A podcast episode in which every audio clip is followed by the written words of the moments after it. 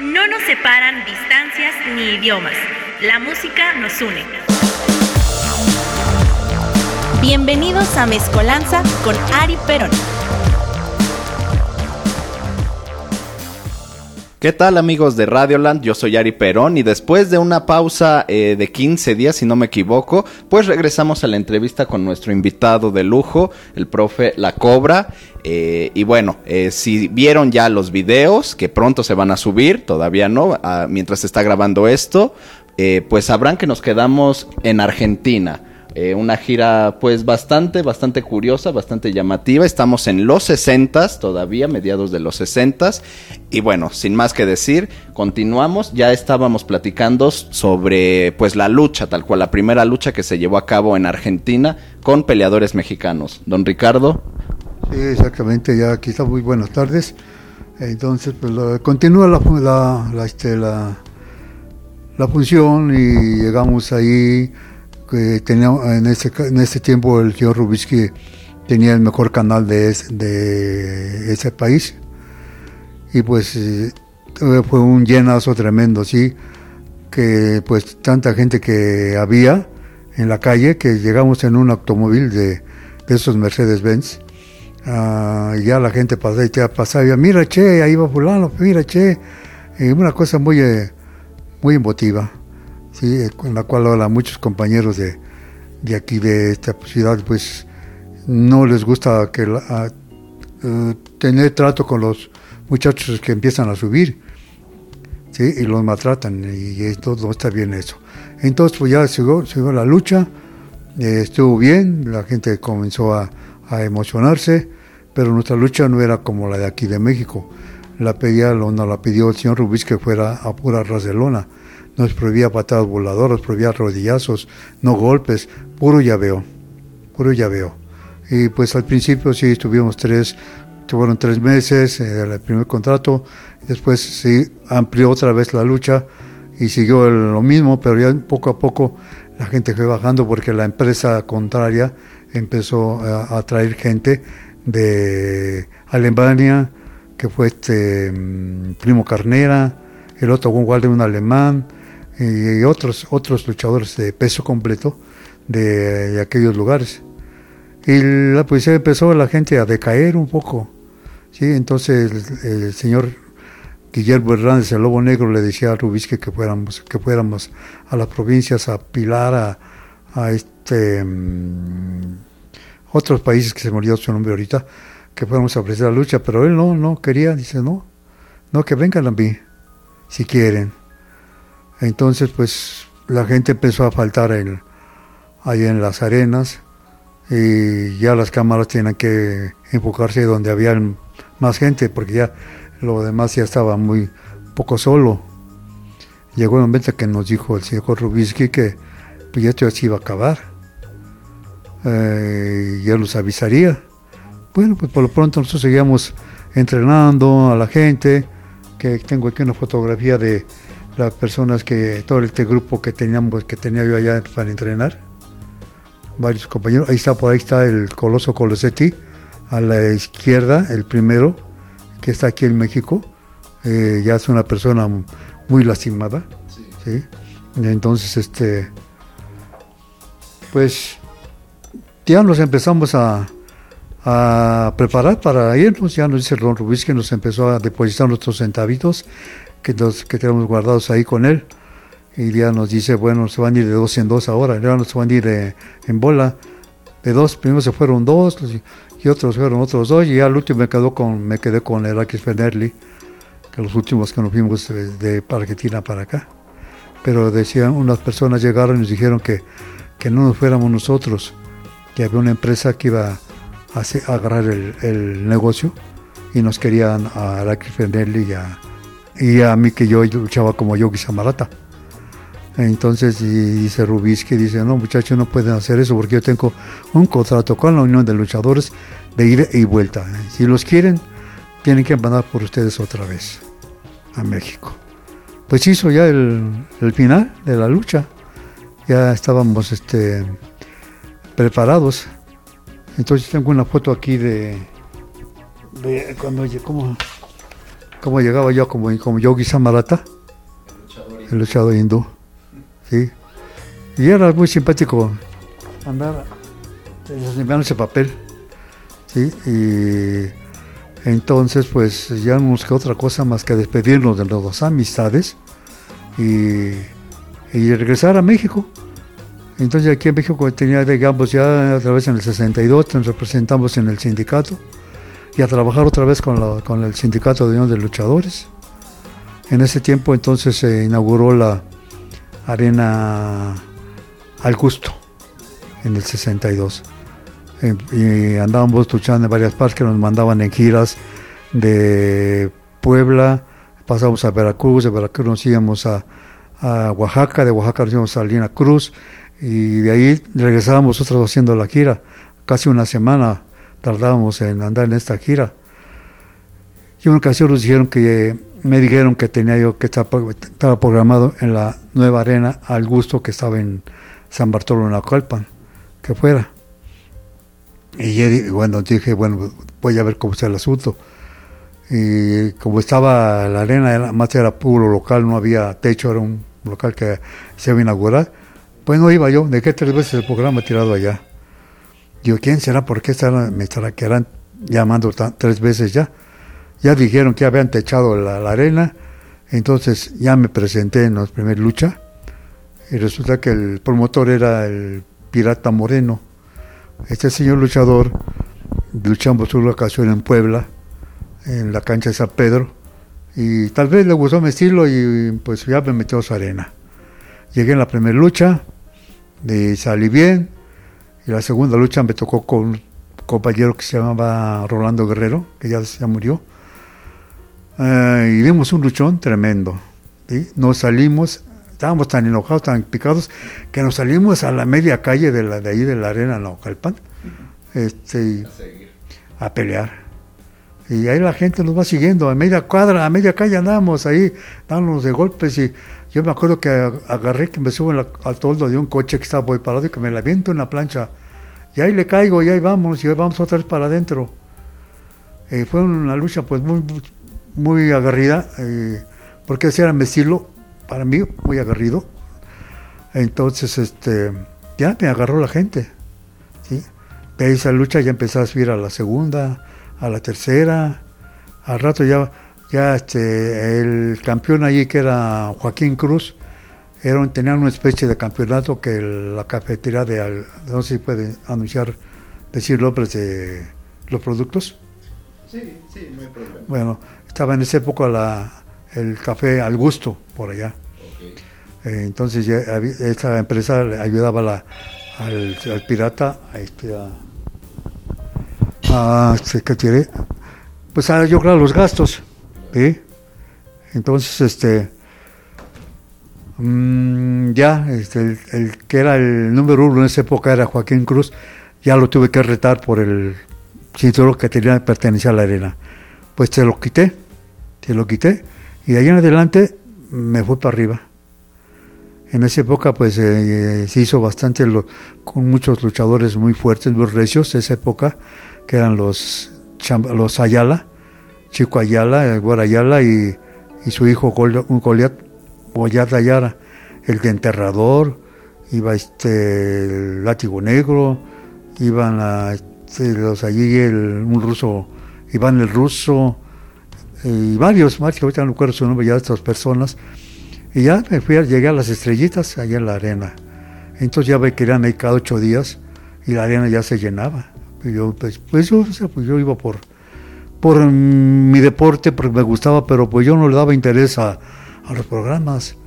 Yo llegaba, me iba yo en el, en el camión con que salían pues ahí de Tacuba, metro, de Tacuba el camión y nos en Acalpan.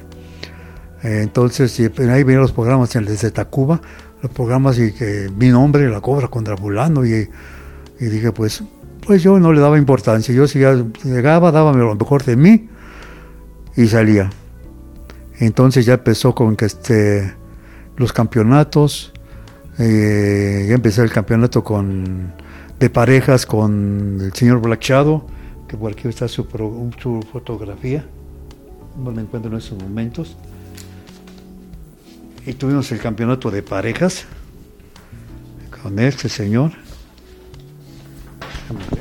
Un gran referente de la lucha libre, el profe Black Shadow, que era de los primeros luchadores que se les permitía tener nombre en inglés, porque recordemos que en esas épocas, bueno, para los que no sepan, eh, no era tan común, o más bien no era permitido que tuvieran nombres en inglés.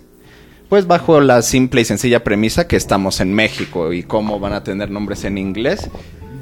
Lo tenía, lo tenía Black Shadow, lo tenía Blue Demon también y otro otro luchador que se llamaba White Panther, que creo que era de Guadalajara, si no me equivoco. Bueno, ya. Tengo uno de Camilo Bueno, programaron una, una vez al santo y fui de pareja con él. Y decía yo, bueno, pues este. Pues yo estaba tan, tan tranquilo, tan. ¿Cómo diré? No le daba, no le daba valor a, a los carteles, a lo que pasaba. Yo iba y hacía lo mío y punto. ¿sí? Trabajé con él, con el Black Shadow, con Demon, con este. Acá está la de Demon. El primer Demon, ahí estuve. Y con Blue Demon, con este. Con lo mejor de esa época. Sí, que eran muchos luchadores. Demasiado, sí. Y ya iba en, en aumento tanto la gente interesada en el deporte como los nombres que se hacían cada vez más pesados. Estaba en esa época. Y ya después empezó con que. mm, Mucho tiempo estuve ahí. Se me dice, me decía mucha gente que inicié la época de oro en esa arena, de ese tiempo. Y este, bueno, pues yo seguí trabajando, me iba, después me salían giras, me salió una gira a, a, Gu- a Pana- a Guatemala. Estuve en Guatemala en el 68, estuve tres meses allá con el señor Acosta Sari, también tres meses luchando yo con el de pareja con el Rayo Chapín, muy famoso allá en, Guatemala, que hace poco murió también. Este, con los hermanos Muerte, que éramos ser, ser- eh, enemigos y otros luchadores de esa época de allá de Guatemala que son leyendas. Eh, y después de ahí yo regreso otra vez a México y otro tiempo y luego otra vez a fines de 68 me van a Panamá luchando como los hermanos Cobra con un compañero que después luchó como Mario Roca. Sí, estuvimos tres meses allá que no los, no los completamos porque en una ocasión eh, ya estábamos luchando con, la- con, los, con los hermanos Muerte y como la arena estaba enfrente del Palacio Nacional, de repente se oyeron los balazos de metralleta y la gente sale corriendo en bola ahí de, de- entonces nos nos sacaron a nosotros por un lugar eh, que tiene arena allá por un agujero que habían hecho no sé para qué pues ahí nos sacaron con todo y equipo sin cambiarnos la ropa vámonos corriendo y nos van un cacho vámonos al hotel y ya ese fue un, susto que pues que llevaron la gente, porque nosotros como dijimos, ¿qué pasó? No sabemos que había derrocamiento de gobierno en esa época. ¿sí? Entonces ya llegamos al, hotel, que era allá en la avenida central, la principal, y pues con todo el equipo, pan para arriba, para adentro. Que ve mucha. Entonces, este, de ahí ya, al siguiente, a los siguiente tercer día, nos mandaron a México de regreso porque ya no, ya no había más este ya no, ya no iba a haber más función hasta que se hiciera otro otro otro otro gobierno sí entonces ya después regresamos a otra vez a la a la unión de luchadores y después de ahí pues seguí con mi carrera con luchando en en Naucalpan, en el Cortico, en la Nepantla, me iba yo en las giras de, de, este, de Oaxaca, de Tampico, de Querétaro, y así andábamos luchando hasta que la arena Naucalpan, este, una vez me dijeron que, ah, llegó el villano tercero, llegó el villano a luchar al- a la arena Naucalpan, y pues gustó a la gente, entonces ya la empresa agarró y nos hizo de pareja, nos puso de pareja Salviante, o sea, y, y la Cobra, y pues también fue un, un equipo muy, muy, muy, este, que le gustó mucho a la gente, este, y aquí tengo una fotografía con el villano tercero y Carta Brava, es el padrino, ya tenemos ahí el campeonato, Y señora Duro Díaz. Torreón, sí. Entonces, este, ya, sí, ya tengo, la lucha ya tenía tenido, eh, había tenido el campeonato welter de ahí, el campeonato de parejas con Blachado, este, le iba quitado la máscara a Canaima, uno, un personaje muy importante en esa época también. Y a otros luchadores que no recuerdo luego su nombre, porque yo ni pedía, ni me da, ni le quitaba la máscara y se regresaba. Y el chiste que era, se quedaba uno con la máscara. Yo no tenía esa idea. Yo nunca se las pedía las máscaras. Dos, tres compañeros que pidieron las máscaras. Al que le quitaron la cabellera fue al, al Rolando Guerrero. Y que después este un familiar de él subió como el duque. ¿sí? Y ya después de ahí, este, y ya andaba yo trabajando y de repente iba, me llegó un, un, contrato de, para ir a España con un compañero de que los alumnos que tenía yo en, en Argentina se fue a ser empresario a, a España. Y, y, él luchaba, luchó aquí en México como Jacobo Rossi, el gran Jacobo vino a la Coliseo ahí estuvo un tiempo luchando. Y, vino, me visitó y, ya quedamos en que iba a ir, en su, iba a, ir a su empresa. una vez me mandó ya la carta de lo que iba a ganar y de cuánto tiempo iba a estar por allá. Pero yo tenía la costumbre de ir a, correr todos los domingos a Chapultepec. Así fuera yo a luchar. Mira, yo temprano a las 6 de la mañana y me echaba lo que era la pista de un kilómetro, dos o tres kilómetros, son los que tenía, me acuerdo, todo el lago, todo lo que era la pista de, de Chapultepec. Y luego me llevaba yo a mis sobrinos y subíamos las escaleras y bajábamos y una ocasión iba yo y de repente que me suena la rodilla izquierda y que se me queda ahí sin poderlo mover. Y yo ahora dije yo, ¿qué va a pasar? Pues tú ahí me ayudaron a bajar mis sobrinos haciéndome caballito, lo que tú quieras. Y ahí voy al médico, al ortopedista, ya en el 1 de octubre, porque yo trabajé en el gobierno también. Sí, y ya me dijeron allí los doctores que pues que ahí en la orilla ya no tenía remedio, que necesitaba yo operación. Pues sigue, pues sin modo. Ya después empecé a, a, con mi rodilla, y ya me internaron y el día que tenía que ir yo a, salir a España, que me había dicho el que me querían para allá, iba yo en el al quirófano por la rodilla y, ya perdí ese contrato de, de España. Sí, entonces este pues ya empecé un poco a, sentir la decadencia de las rodillas, que ya no se trabaja igual. Y ya los médicos me dijeron, ¿sabes qué? Ya no vas a poder brincar porque en esa época te abrían todo toda la rodilla del, y te sacaban el menisco. Y ya te dejaban, y te cosían y ya quedaba hueso con hueso, nada más. Y ahora en esta época, en estos modernos, te hacen un agujerito y te hacen una cirugía con rayo láser y quedas como nuevo. Porque así era totalmente crudo, abrir toda la rodilla. Así, y, papá, ya está listo. Te cosían y tardabas hasta dos meses hasta en cama, no podías meñarte. Hijo, yo entre mí y llora, yo, me, yo era tan inquieto que ya me había comprado mi cochecito, tenía un Mustang 69, 68, pues ahora vágate. Entonces, este, pues yo agarré dije, yo no voy a estar acostado todo el tiempo aquí en la, y andar con muletas. No, yo agarraba mi carro y me iba yo a echar relajo con los compañeros por allá. Por allá, cosa que me perjudicó un poco más, por tardé más tiempo. Bueno, supuestamente ya empecé a trabajar otra vez y a la lucha, y pero ya no era lo mismo, ya mm, la rodilla te responde igual.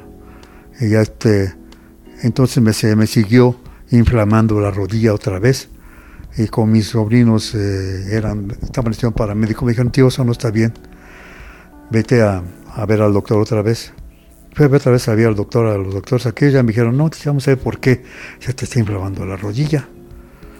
Ah, ya entonces este, fui otra vez al tratamiento, ya me dijeron por qué, porque ellos, ellos en esa época, cuando iba ya a verlos y se me botaba el líquido, me inyectaban y ya quedaba yo como nuevo. Lo, filtraban, ¿no? Ah, una inyección me pedían y ya quedaba, ya no me tenía y me iba a trabajar otra vez a la lucha. Y, no, y entonces este, ya vieron la situación cuál era. Y yo la medicina, que era cuál, no me acuerdo cómo se llama la medicina que me inyectaban, eh, eh, me hacía mal en el hueso, me lo estaba horroyendo alrededor del hueso. Y ese era que me inflaba la rodilla. Tuvieron que operarme otra vez, limarme el hueso y cerrar otra vez la y otros otros otros tres meses otros dos meses y nada fíjate.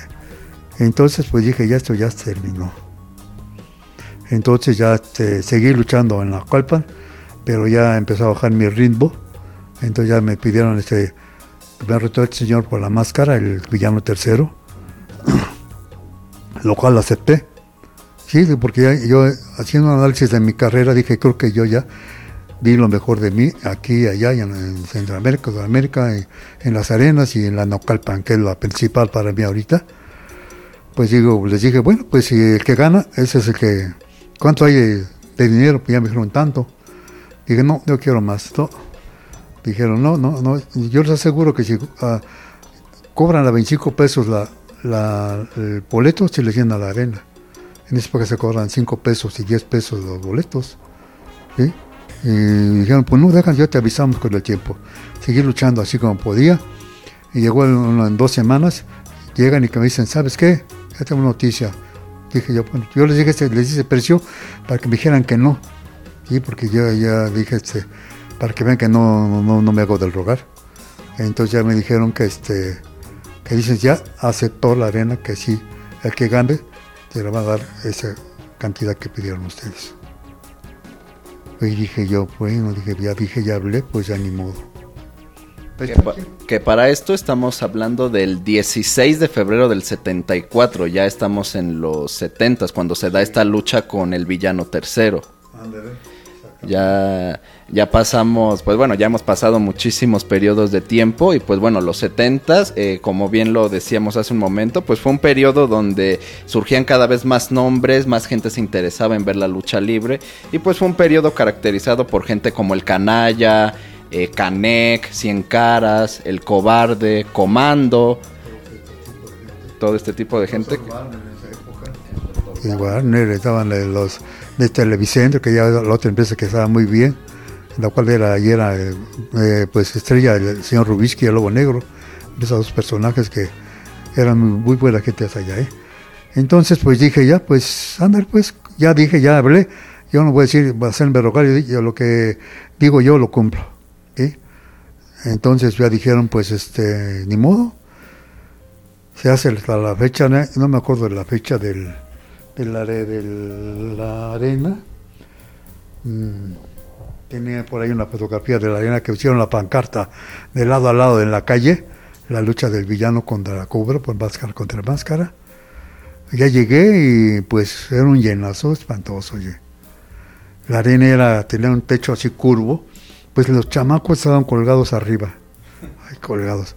Sí, yo no veía boletaje, y pues hizo la lucha y pues eh, sí me ganó que el compañero. Dije pues ya ni modo el juego así.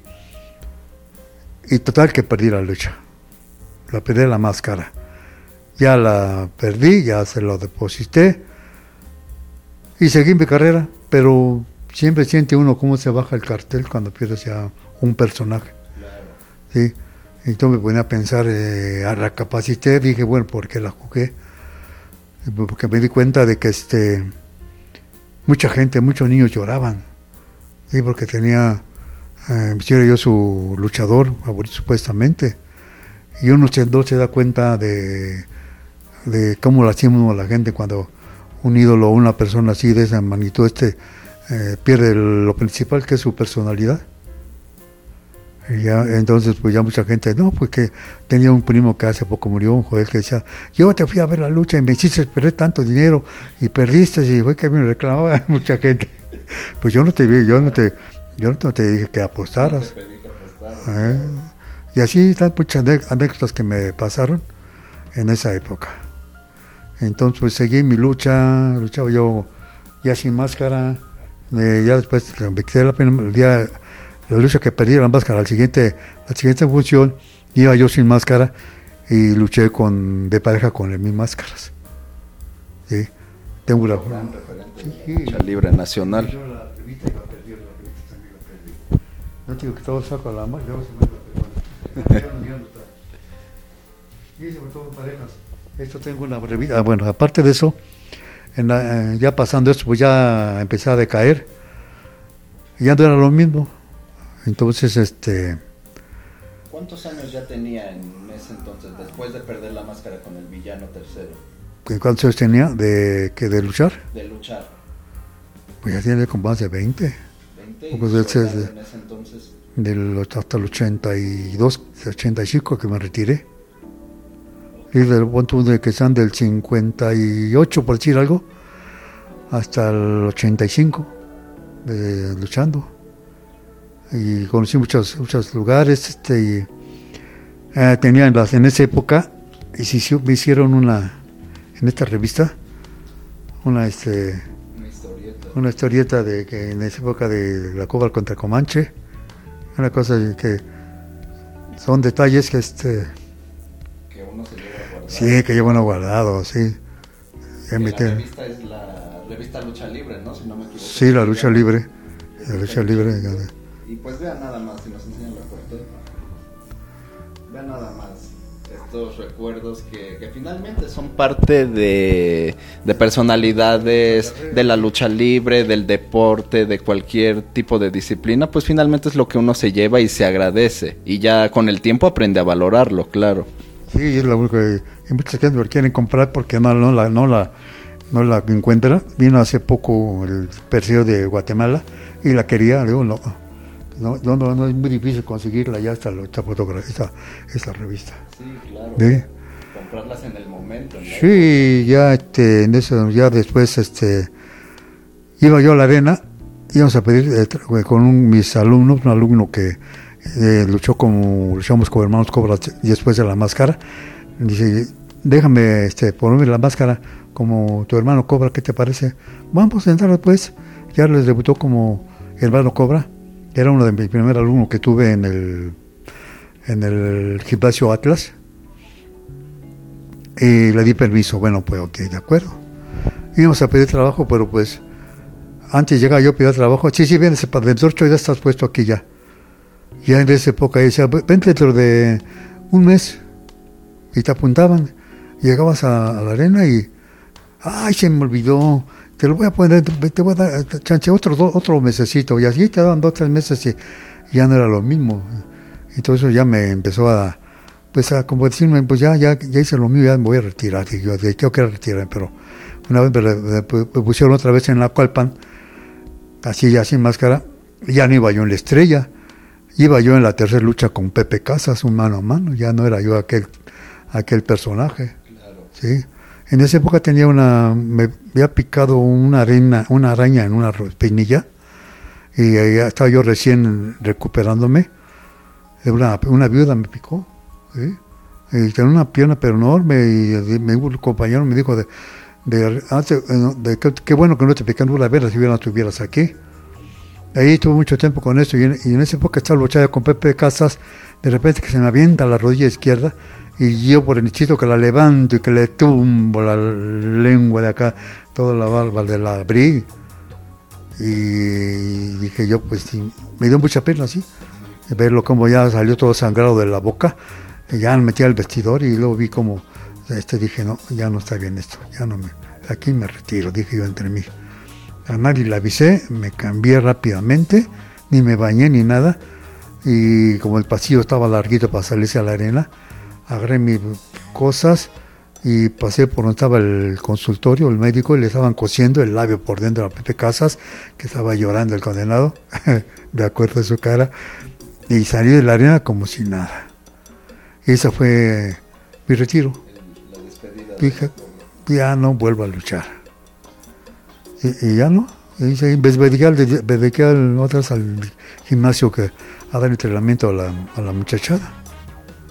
Y es por lo pronto todo lo que puedo comentarte de, lo que sucedió.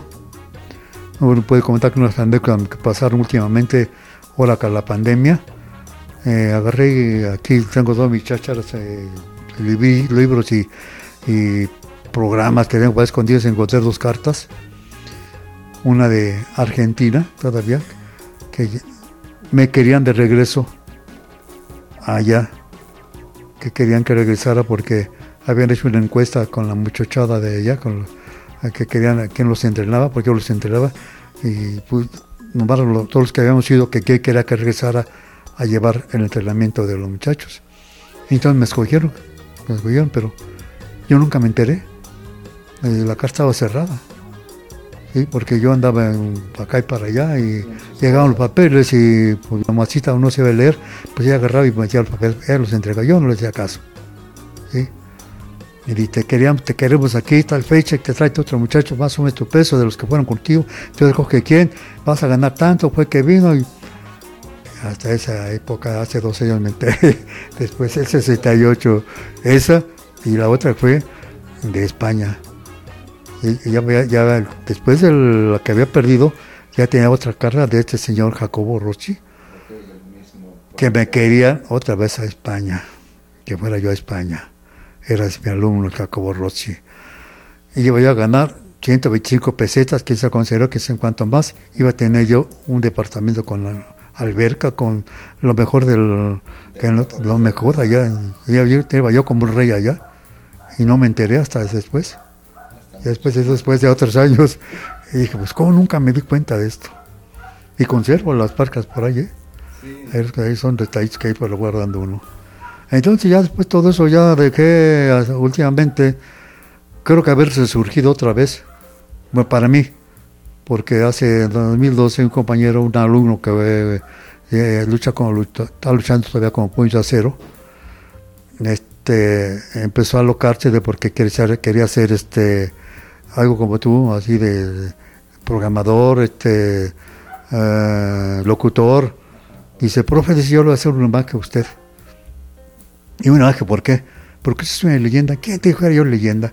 No, que sí, que va a ver que usted así, así, hasta mucha gente que enseñó aquí en el Atlas, cuánta gente teníamos aquí, tenía usted y ahora ya no. Pues yo no sé nada. Total que lo hizo, ese, ese, ese homenaje me, llevó acá por Mm, por el Biscuac, por este, arriba de Biscuac, no me acuerdo el nombre de la colonia, ahí estaba la, decían otra, una arenita que era como la que estaba en la, Arena Revolución, en esa época, y le pusieron la Revolución aquí también, pero era un, un baldío, si te esto, nada más le pusieron lonas para lo, que es el ring, y ya llegamos ahí preguntando, perdiendo, bueno, voy a ver qué pasa. Pues ya llegué y estaba la arenita bien, bien, y empecé a enviar, dice, ya había mi alumno, y ya, ya estoy aquí, pues aquí está el, aquí tiene su botecito que había cobrando, aquí es, ese no se cobró este, de boletos, no, eh, donación, dotación voluntaria, cooperación, voluntaria, y ya la gente, ya que me la puerta y llega la gente y ahí está de Puente y Derita, llega una muchacha, me dice, váyase, váyase usted, profesor, váyase allá, al, allá ahí están los asientos para ustedes, yo me encargo de esto. Ya fui, me, pues estaba a la orilla del ring, me invité, en esa época invité al difunto Sombra Vegadora, al difunto Plascar de Fierro, que era mi vecino, y eh, fue el Cóndor Azul, fue este, el otro no me acuerdo quién era, compañeros de antaño, cinco éramos además. Sí, llegamos y pues dije, bueno, pues aquí estamos ya. Y varios, varias muchachadas de los luchadores de esa época, muchachillos por ahí que no eran cartel, pero que querían eh, dar el espectáculo en homenaje a, que era mi este, de la cobra. No, pues sí se llenó la arena. es la placa Esta es la placa, aquí está, es un, un reconocimiento de que me dieron allá en la Arena Revolución. Es, la primera, este, el primer, este, ¿cómo le puedo decir? El homenaje es la que me hicieron allá a este muchacho. Entonces ahí ya continuaron, este, ya se empezó a alborotar más la cosa, me empezaron a llegar, este, ya no quiere acostar, ya no quiere ahora. Ya no quiere, a ver aquí lo... Ah, ahora pues ya empezaron que entrevistas como la que estoy haciendo con ustedes, entrevistas, después este, ya son como homenajes, llevo uno, luego en el Atlas me hicieron otros alumnos, también me hicieron el, homenaje de, ellos, este, ahora me dedico a andar en la expos, las expos, con el Coco Rojo, que es el que me, eh, me llevó con ellos Entonces, y ahí me di pues a venderse mis artículos. Llevo máscaras, llevo este, chacharitas, fotografías, qué sé yo. Y así nos los vamos llevando por varias partes. Así van sobreviviendo varios compañeros de usted de pues de épocas de antaño de la lucha libre para todos los fanáticos. Son las exposiciones que se llevan a cabo en el Centro de Convenciones de Tlatelolco. 18, 17 y 18. 17 y 18 de este de este mes por si quieren ver y conocer al profe La Cobra y bueno, a varios compañeros que van, que, que va también Taqueda, el profe Coco Rojo, el Super Ratón a veces, eh, Pentagón, el Misterioso creo que también. Varios personajes para que usted se vaya de la vuelta y pues demos apoyo a todas estas personas que han entregado su vida, su físico y su espíritu al entretenimiento y al deporte, uno de los más importantes para nuestro país. Ahora, siguiendo con la plática, don Ricardo, en una carrera tan amplia como la suya, obviamente tuvo rivalidades, pero esto es algo que no se le da a veces a todos los luchadores, hay muchas rivalidades forzadas o que no se dan porque no hay química entre los compañeros. Se me ocurre eh, Coco Rojo y Super Muñeco, que bueno, terminó con pues con la victoria máscara contra máscara que se llevó Super Muñeco, eh, los villanos y los brazos en su momento. Pero usted, ¿con quién tuvo rivalidades? Ya sea en México, en Sudamérica, llegó a tener alguna, en Centroamérica. En Centroamérica teníamos los eran este, por ejemplo en Argentina tenemos a León Genut, que es el campeón nacional de lucha olímpica había el Coloso Colesetti, el Hércules Poblano, otro el Hércules, Hércules Pauxelli, eran los tremendos de esa época, el Pampa también, que por aquí ya los por aquí deben estar estos señores. Por aquí están, que tiré, pues ahí, para que los, aquí está Coloso Colosetti, ¿sí? el último, y ahí están, el, el Pampa es este señor que está por, eh, este que soy yo el que andaba luchando allá. Acá tenemos al Pampa.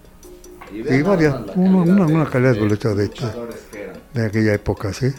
Que, cuando llegué a esa época, con esto voy a luchar con esos toros. Sí, y que ya dije, no, no, no. Entonces ya este, pues ya allá en época en, Panamá, pues tuvimos también eh, que eran los terribles de época, los hermanos de muerte, que parecía que nos andábamos correteando, y llegaban a Panamá, llegábamos a Guatemala y ahí estaban también. En Panamá, pues ahí era ahí fue con los muertes, hacía pareja yo con el promotor que era José Azari, sí, y luego con el con el Laro Chapín, que fue un personaje muy importante allá, allá también. eran los enemigos. Acá en México pues, tenía muchos enemigos, en Mares Arenas tenía cantidad, sí, que pues eh, que uno no se recuerda. Pues cuando yo, yo iba a Xochimilco, una ocasión en Xochimilco, se hizo una campal, relámpago, que se vean los luchadores y según íbamos perdiendo, iban bajando. Y después tienen que subir a luchar el uno con el dos, con tres, como iban peleando hasta, hasta llegar a la estrella. Así que subíamos una o dos veces ocasiones. Y me acuerdo que en esa época en Xochimilco iban dos de la Coliseo. Un, creo que un Mauchan y el otro no me acuerdo. Y dije, bueno, pues son muchachos de la empresa, pues van a llevar el trofeo. ¿sí? Entonces, este, hizo la lucha y el que ganaba seguía otra vez luchaba con el otro que ganaba y así eran esas luchas ¿sí? y yo subí hasta llegar a la, semifinal y luchar a las estrellas con, los muchachos de la Coliseo entonces este ya llegaron, nos dieron el trofeo y dije yo bueno pues aquí está el trofeo, ¿para qué lo quiero? Pues me voy a esperar a que venga, meta el vestidor. Se fueron todos mis compañeros, yo me quedé esperando que fueran a por el trofeo porque luego nada más no los prestaban. ¿Sí? Y la, la no tengo para el trofeo, ya se regresaba yo esperando que fueran por el trofeo. Llevo una hora, yo ya me voy a pasar noche en Xochimilco. Ya fui que busco a la oficina, oiga, ¿dónde están los, los señores que de, de la empresa? se fueron, pero es que me dejaron el trofeo. No, pues dijeron que es suyo, ¿a poco? Sí, la de veras sí.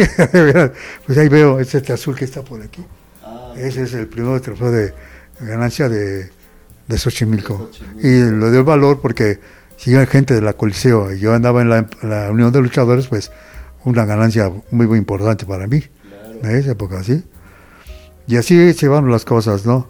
Entonces, eh, son anécdotas sencillas que te van pasando eh, ya en, las, en tus luchas Luego una ocasión los llevaron a, andamos de gira. Mi enemigo en, en León, Guanajuato, que era el Paulino Mar, un tremendo luchador de, Guanajuato. ¿Sí?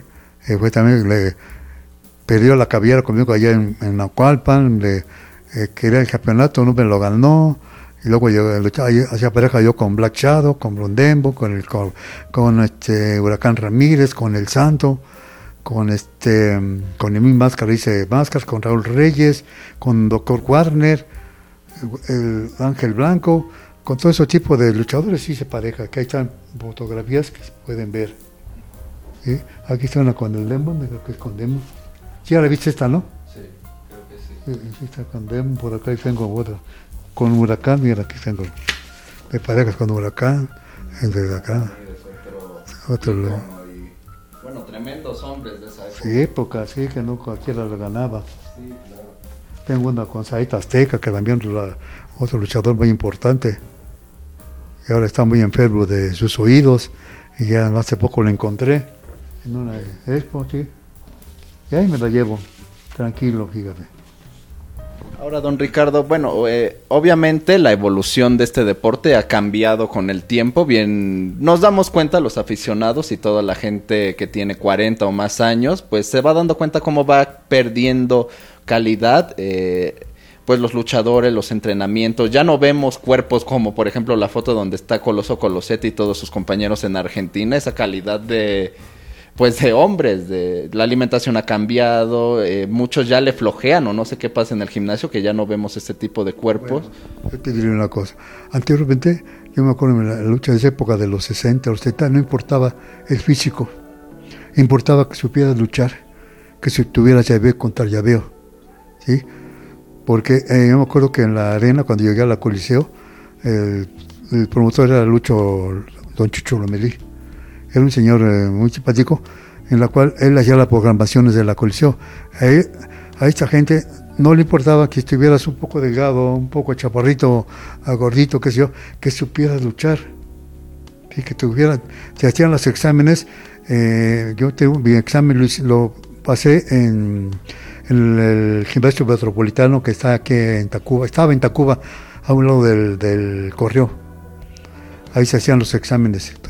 Entonces iban gente de la empresa, que yo me acuerdo que mi examen fue el radiador, el primer radiador Luis, iba Juanito Díaz, el campeón ligero de esa época, iba César Sando, eh, el señor Morgan y, otro que no me acuerdo otra persona, y Carta Brava, el primero, el primero Carta Brava, que era gente que sabía, lo que era luchar, no, no le importaba que estuvieras gordito, pero que supieras luchar, que supieras ayudar, que tuvieras este mm, llaves ¿sí? de, para rendir al compañero. Te ponían un nudo, una sática, una tapatía, una caballa, una descuartizadora, una 20, qué sé yo, y te la, te la ponía uno porque estabas elástico y aguantabas y, y, se veía muy lujoso aquello, ¿sí? Hoy ya no lo hay porque las pesas, el cuerpo físico, no te prohíbe este, mucho. Está, la gente está tiesa. Un luchador con muchas pesas no puede doblar más hasta acá. Entonces, tiene que buscar la manera de. Por eso ha cambiado la lucha también. ir a las piernas o ser peleadores aéreos como el solitario, adaptarse. Adaptarse, sí. Entonces, ahora, pues eh, empezó esto con los fisiculturistas, fue el Mil Máscaras él fue el que empezó ese tipo de lucha y fue el que llegó a Japón, el primer Japón. Y ya, ya ahí en fuera, ya todos los seguros físicos de, de, pesas, fitoculturismo es el que trabaja en las luchas. Entonces, pues para llevar el deporte y el espectáculo, tienen que cambiar las cosas. ¿sí? Porque ya no, ves, ya no ves ahora todo ese tipo de llaves que te mencioné. ¿sí? Entonces, este, yo tengo aquí, no una tapatía yo ocupaba mucho la tapatía, ocupaba la descuartizadora, ocupaba la, el nudo, la 20, todo este tipo de luchas. Mi pateo que tenía yo en reversa, como, como caballo, como mula, que ya era lo que me levantaba también. Cosa que ahora, pues, hasta la fecha dicen que no hay otra persona que, otro luchador que haga ese tipo de, lucha, de patadas. ¿sí? Eh, entonces, por eso ha cambiado un poco la lucha. Entonces, a ver qué pasa más adelante, porque yo me acuerdo que la gente iba a la arena ah, y sacaba el coraje que tenía, la frustración, sus problemas que traía, ahí, ahí dejaba todo. Sacábamos al luchador, al luchador que sacarlos, a meterlos al vestidor a golpes, a patadas, porque la gente se les echaba encima. ¿sí? Y, y la gente se muy contenta. Ahora la veo a la gente, pues, con su azote de su cervecito, su refrescote, y risa y risa, jajaja, sí, pero ya no le sacan lo que ellos luego llevan. Ellos traen ese ah, estrés, ese estrés. Ya es muy diferente en esa época, de este, ahora, la lucha pasada a hoy. Sí, que era Sí. más- hasta más violenta, ¿no? Pues nos Más que les aventaban elotes y jitomates y... Me acuerdo que me agarraba allá en el parque calles aquí tomatazos, elotazos con la gente, ¿sí? Porque yo era rudo. Y cómo me divertía yo con esas personas, ¿sí? Que tenía que salir corriendo porque se, te correteaba la gente, ¿sí? Eh, una anécdota de un mi hermano que era luchador también, luchó como jíbaro una temporada. Una ocasión yo tenía, don- yo tenía doble programa. Entonces, pues, ¿qué voy a hacer? Y me dijeron, a ver si no se, no le arreglo aquí. Y pues vete tú en lugar mío. Fue su debut despedida. ¿Por qué? Me sacaron a balazos allá. Ya no vuelvo a luchar. Y ya no volví a luchar. Ya no. ¿Cómo? Sí. Sí, los metieron allá al vestidor. Y dice, no, ya no vuelvo a luchar. Y se quedó y se dedicó a otras cosas. Así que este, había muchas cosillas así ahora de la lucha, que la muchachada pues sabe lo que va, lo que le van tirando más adelante, ¿sí? Porque hemos visto en países que eh, va la lucha, pero no le llama la atención ya a la gente. Por ejemplo, cuando llegamos al tiempo de Argentina, cuando llegamos a Argentina, estaba el señor Cadagarjian en el Luna Park, y pues la gente ya muy escasa, ¿sí? Unos cuantos público. Él tenía que este, hacer espectáculo. Eh, los luchadores llegaban, el- por ejemplo, Tarzán llegaba en elefante, el estudiante llegaba en coche, allá al Ridley, y eh, el Comanche llegaba a caballo. Entraban allá a la arena, al, al alrededor del ring, con todos esos, con ese tipo de, de espectáculo. Sí, entonces este ah, nosotros cambiamos, cambiamos y veo que jaló la lucha y pero había que cambiar, ya no, la gente se sabe, aprende todo, ¿sí? Ahora la muchachada hace, todos casi hacen lo mismo todo, ¿sí? Que anteriormente tenía, había una persona que se fijaba en la lucha, entonces veía qué hacían y el la, la- la lucha según tenía que ser diferente a lo que habían hecho los muchachos. Hoy todos suben con el- a dar golpes, a dar este, tijeras, suben a las cuerdas, vuelan para acá, vuelan para allá. Y pues, pues sí, emocionan a la gente, pero hasta ahí nada más. ¿sí? Aún no sabemos, hasta, no sabemos hasta dónde va a llegar más adelante la lucha.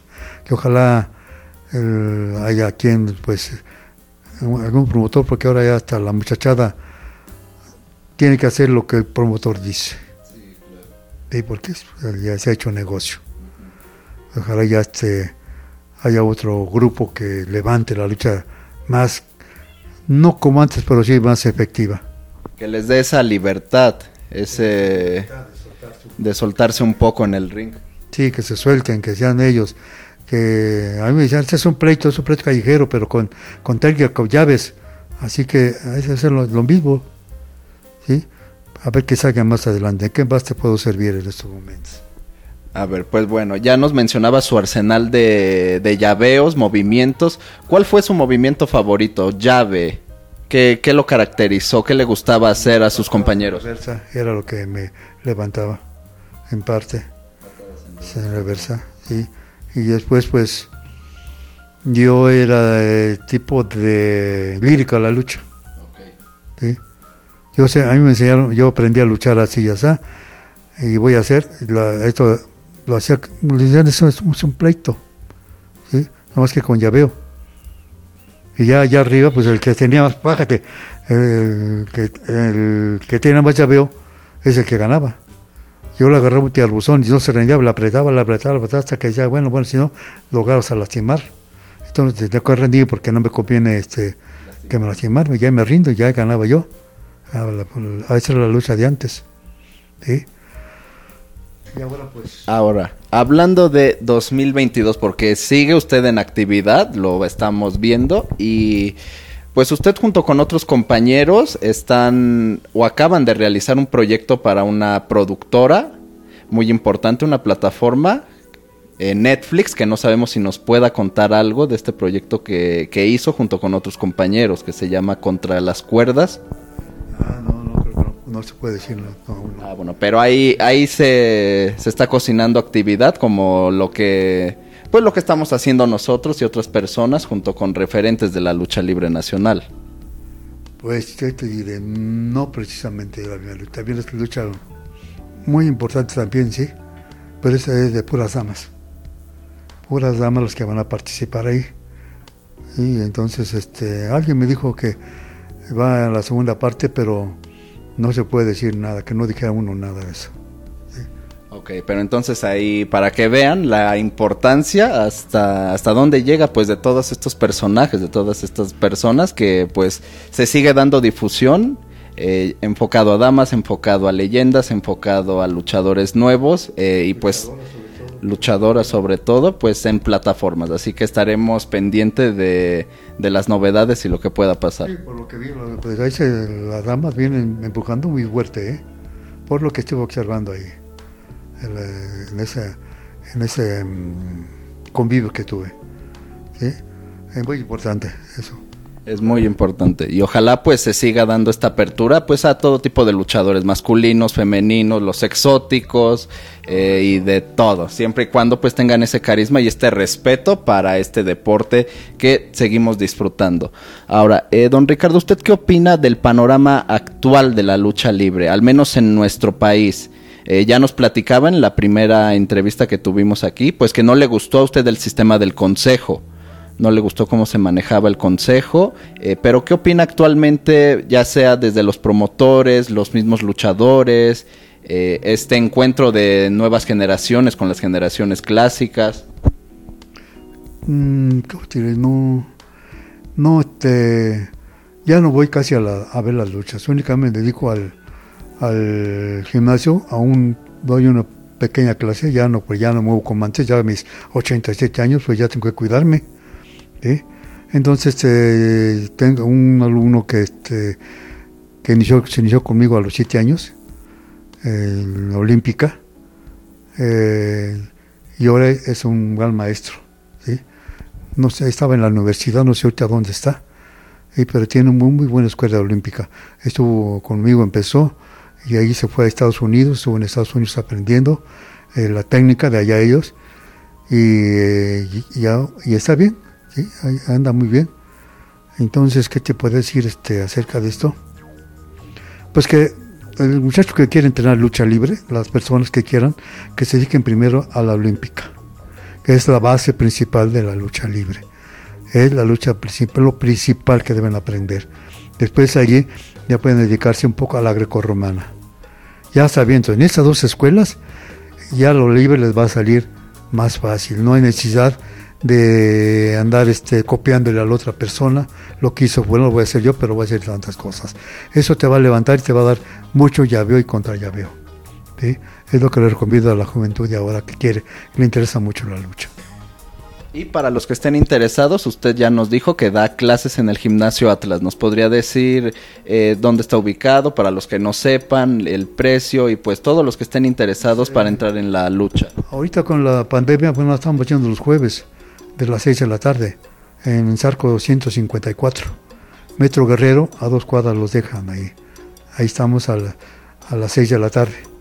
Eh, como no pueden abrir toda la, toda la cortina, eh, tiene que tocar. Y ya bajan ahí a abrirle el encargado que es este, es alguno este, puños de acero, se está encargado ahí, ahorita. Entonces, el que le guste, pues ahí lo esperamos. La cuota es mínima, ¿no? Para nosotros.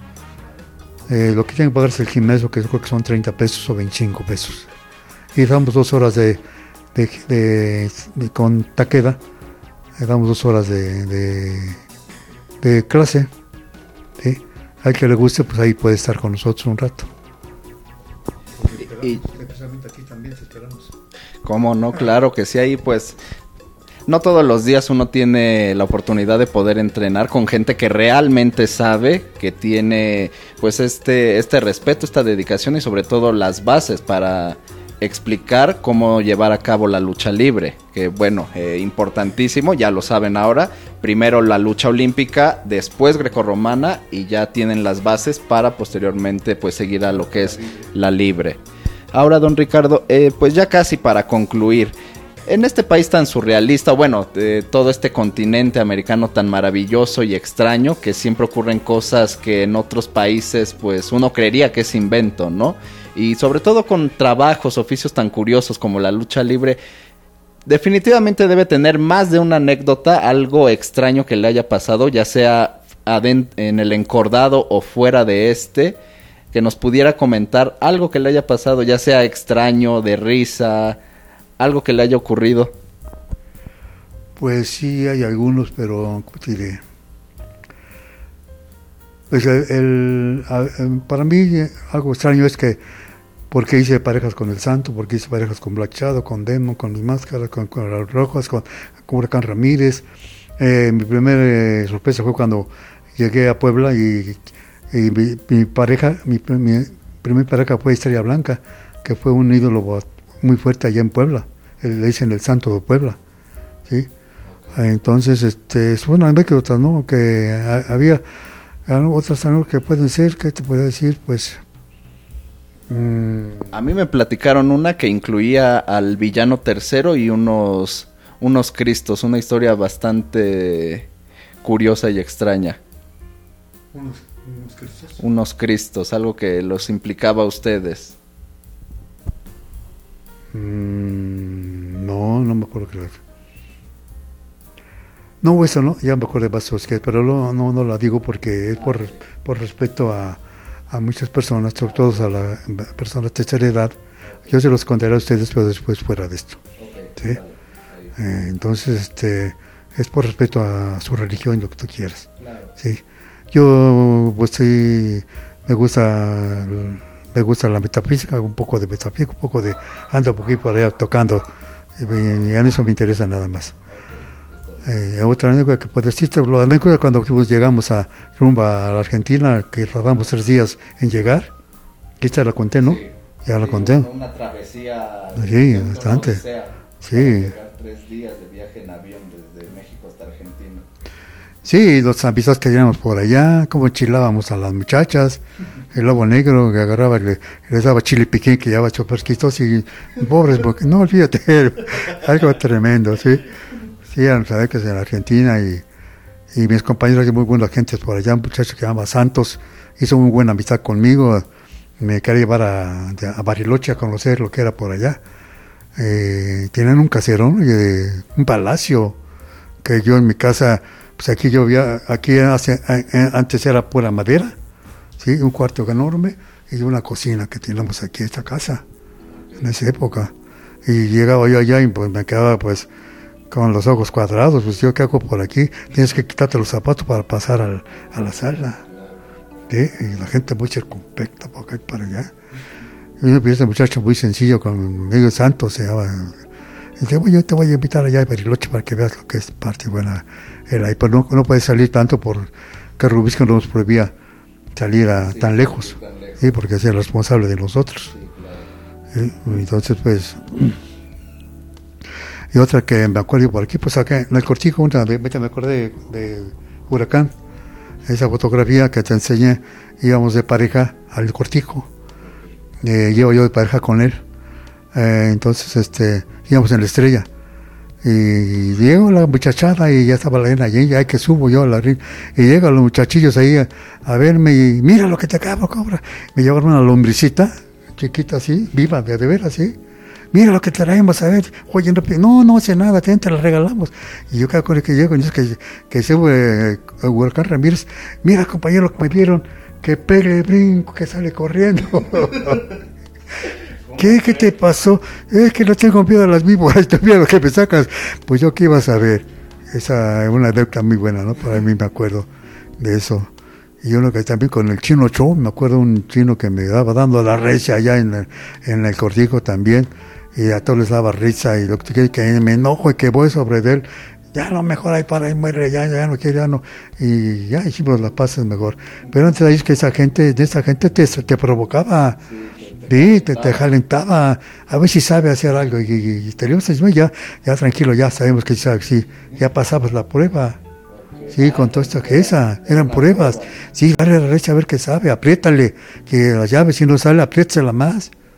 Yo me acuerdo agarrar, haber agarrado uno así un compañero en, en la calpa, en el que un un cuatro al brazo y no lo soltaba y no lo que no haga su no, no hiciera la contrallave y no lo sacaba y no lo hacía. Y se salía para el niño me, me le pegaba yo como eh, calcomanía en la espalda y no lo soltaba y no lo soltaba. Hasta que por fin ya el árbitro nos disparó allá afuera y listo sí y pleitos que tuve con Ray Mendoza también me acuerdo una lucha con Ray Mendoza que me dio la recha y bajamos al ring y órale y hasta las butacas estábamos ahí para, parados y, en eso estaba descuadrado él que me acuerdo con un tubo que a ver que vuelve que la viento las patadas y ahí pues, la bota por allá también y son cosas que te digo la gente de esa época te, te probaba te, te, sabías o no sabías luchar ¿sí? a base de provocación. A base de provocación tenías que responder. Y porque eso me lo enseñaron a mí desde el Parque Calles así era la gente allá los luchadores de esa época de antaño. Y eran, eran terribles. Me acuerdo del señor Daniel Aldama, luchador que era peso completo, muchacho de peso completo que luchaba con él, salía con un hombro lastimado, un tobillo lastimado, cualquier cosa, pero lastimado, que se aprendan a luchar, ¿para que quieran ser luchadores? Ese era el tipo de lucha de antes, te digo. Ahora no, ahora le pegas al muchacho fuerte y te van y te acuestas con el promotor y te suspenden el trabajo. Cosas que desafortunadamente vemos, vivimos, leemos, pero, pero bueno, ojalá algún día lleguen tiempos mejores para todos en todos aspectos. Don Ricardo, algo con lo que quiera finalizar, algún comentario, eh, invitación. Ya nos decía que este 17 y 18 va a estar en el Centro de Convenciones de Tlatelolco, pero algo más que desea añadir. Pues no, vamos a darle a hablar a la muchachada que está dentro del, de ser luchador. Lo que el consejo que les digo que se metan a la Olímpica primero y después ahí entra un poco de intercolegial o grecorromana y después se dedican al libre. Eso les va a subir lo que quieren ser. ¿sí? Porque aquí venimos a este mundo a hacer leyenda. Que no, no se queden en el montón, decían anteriormente, no se queden en el montón muchachos. Metan al gimnasio. Hay que estar ahí en lugar de estar en el chateando, chateando este, viendo la televisión. Ese tiempo ocútelo en el gimnasio, una hora, dos horas y todos los días el tiempo que yo lo ocupaba así, yo me iba al gimnasio, no había nadie, pues yo me podía luchar con el hombre visible, a practicar maromos, a practicar patadas, ese era el sistema de antes, ¿sí? Había otra anécdota que se me olvidó, que en el Parque Gloria en una ocasión llegaban dos personajes a entrenar allí, estaba yo solo ahí, esperando a ver quién llegaba, y ¿saben quién llegó en esa época? Corey Guerrero y Dick Medrano. Ahí los dos. A ver, muchacho, ¿qué sabes hacer tú? Pues algo, señor, saber. Olímpica, pues sí, algo de Olímpica. Me enfrenté con el Ori Guerrero. Pues sí, me dio la vuelta porque era un peso completo. Yo estaba, este, estaba delgado, chambaco, pero no, sí está bien, así aguanta. A ver, déjame ver si Medrano, si sabe caer. Me agarró, me levantó de la cintura, lo levantó y, me dejó caer así de espaldas con las patas dobladas. Y supe caer. dice, sí, sabe caer, está bien. Ok, ya pasó la prueba. Y esas cosas muy buenas, fíjate. ¿sí? Llegaba ya el Gloria que después cambió por el río lo cambiaron en, otro lugar. Pero ya llegaba yo, me entrenaba, entrenaba yo con, llegaba el chico Hernández, que era el promotor de la Arena Puebla anteriormente, y me daba, a ver, García, eh, sí, profesor, llévate el, la rutina. Yo ya le llevaba la rutina de varios muchachos que entrenaban ahí con él, y yo era el que llevaba todo, hacer eso, hacer lo otro. Son detallitos de ese gimnasio que me acuerdo, ¿sí? Uh, ¿Qué más? Eh, ahí por ahí llegaba el vikingo, que creo que murió hace poco, el primer vikingo. Llegaba y me veía solo, ven, vamos a entrenar muchachos, a ver qué hacemos. Y ahí entraba yo con ellos. Y hasta llegó el momento que ya me, me separé de ese gimnasio porque pues el, el, ring estaba en la entrada y se hacía muy buena, muy buena rutina. Ya pusieron un tapanco y el ring era de 4x4, 5x4, ya nos entrenaba lo mismo. Entonces ya el, la Unión de Luchadores eh, contrató el gimnasio Atlas y nos dijeron que podíamos ir a luchar sin pagar nada, nada más con la pura credencial. Total que llegaba yo allí y siempre cobraban, pero a mí no importaba. Llegué, ya vi el gimnasio que tiene un ring más o menos, había frontón, había este, baños, había vapor, eh, entonces pues dije, pues aquí me quedo. Ya llegué allí, ya empecé a hacer grupo. Llegaba yo, empezaba mis maromas, llegó el primer muchacho que ahora ese está enfermo ya de sus rodillas, se llama Gustavo Tapia, que, que fue el Cobra, mi hermano Cobra, así que ahora anda ahí en el gimnasio, está, está enojado conmigo. Si me oyes, no importa que esté enojado, yo te perdono. Entonces, este, fue el primer alumno, luego llegó otro señor, grandotote, de tipo de árabe, luego había otros yuyocas que iban a entrenar ahí entre semana, tres yuyocas del Excelsior, eh, trabajando en el Excelsior. Oiga, yo que grupo que nos apuntamos contigo, pues órale pues, y así es el grupito. Y después llegó otro que de, de Guadalajara, que luchó como la momia, y como, no me acuerdo su nombre. Y así su grupo, ya tenía mi muchacha, mi grupo. ¿sí? Y de allá en fuera empecé a agarrar pampa y no tenía yo anteriormente, en esos años de los años 70, 80, no, te tenía cantidad de muchachada allí a las 7 de la mañana y en la noche iba ya a dar clases. ¿sí? Cerca de 20, 25 muchachos que no cabían allí en, el ring y pues, los aprendices van aquí abajo a, hacer calistenia y, y toma de rever y sentadillas a, fortalecer su físico. ¿sí? Y yo pues yo me llevaba la cabeza, yo no tenía ningún este uh, que me ayudara, yo agarraba, vamos a hacer esto y lo que hace la otra hace la mano y lo traía pero así duros.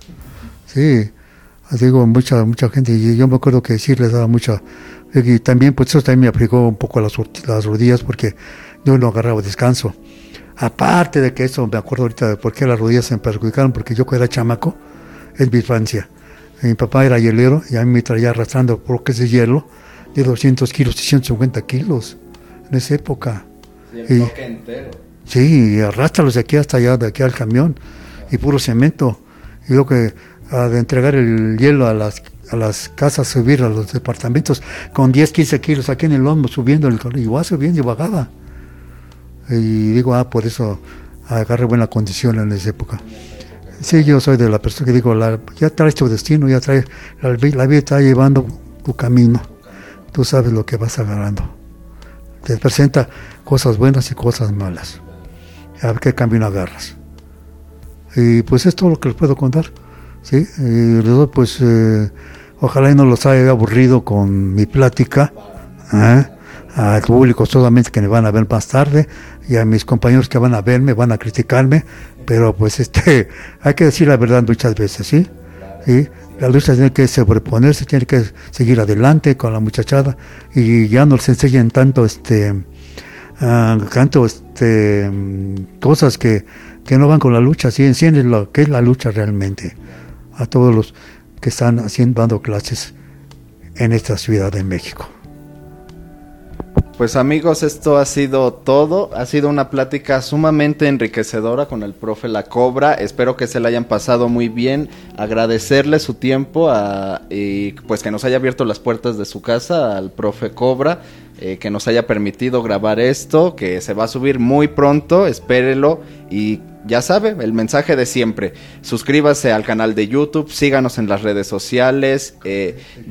17 eh, y 18 de junio, eh, Centro de Convenciones Tlatelolco. también en Spotify y en todas las plataformas andamos. Y pues no se olviden de ir a apoyar a pues no solamente al profe Cobra, sino a todos, a todos los que quedan de este gremio de luchadores clásicos y pues retribuirles un poco todo el cariño, todo el todo el afecto que nos han regalado a través de este maravilloso deporte que es la lucha libre. Yo soy Ari Perón, muchísimas gracias aquí al chino, Daniel Reyes, gracias nuevamente al profe por el espacio, por la oportunidad y pues esperen más entrevistas. Gracias y nos vemos en la próxima.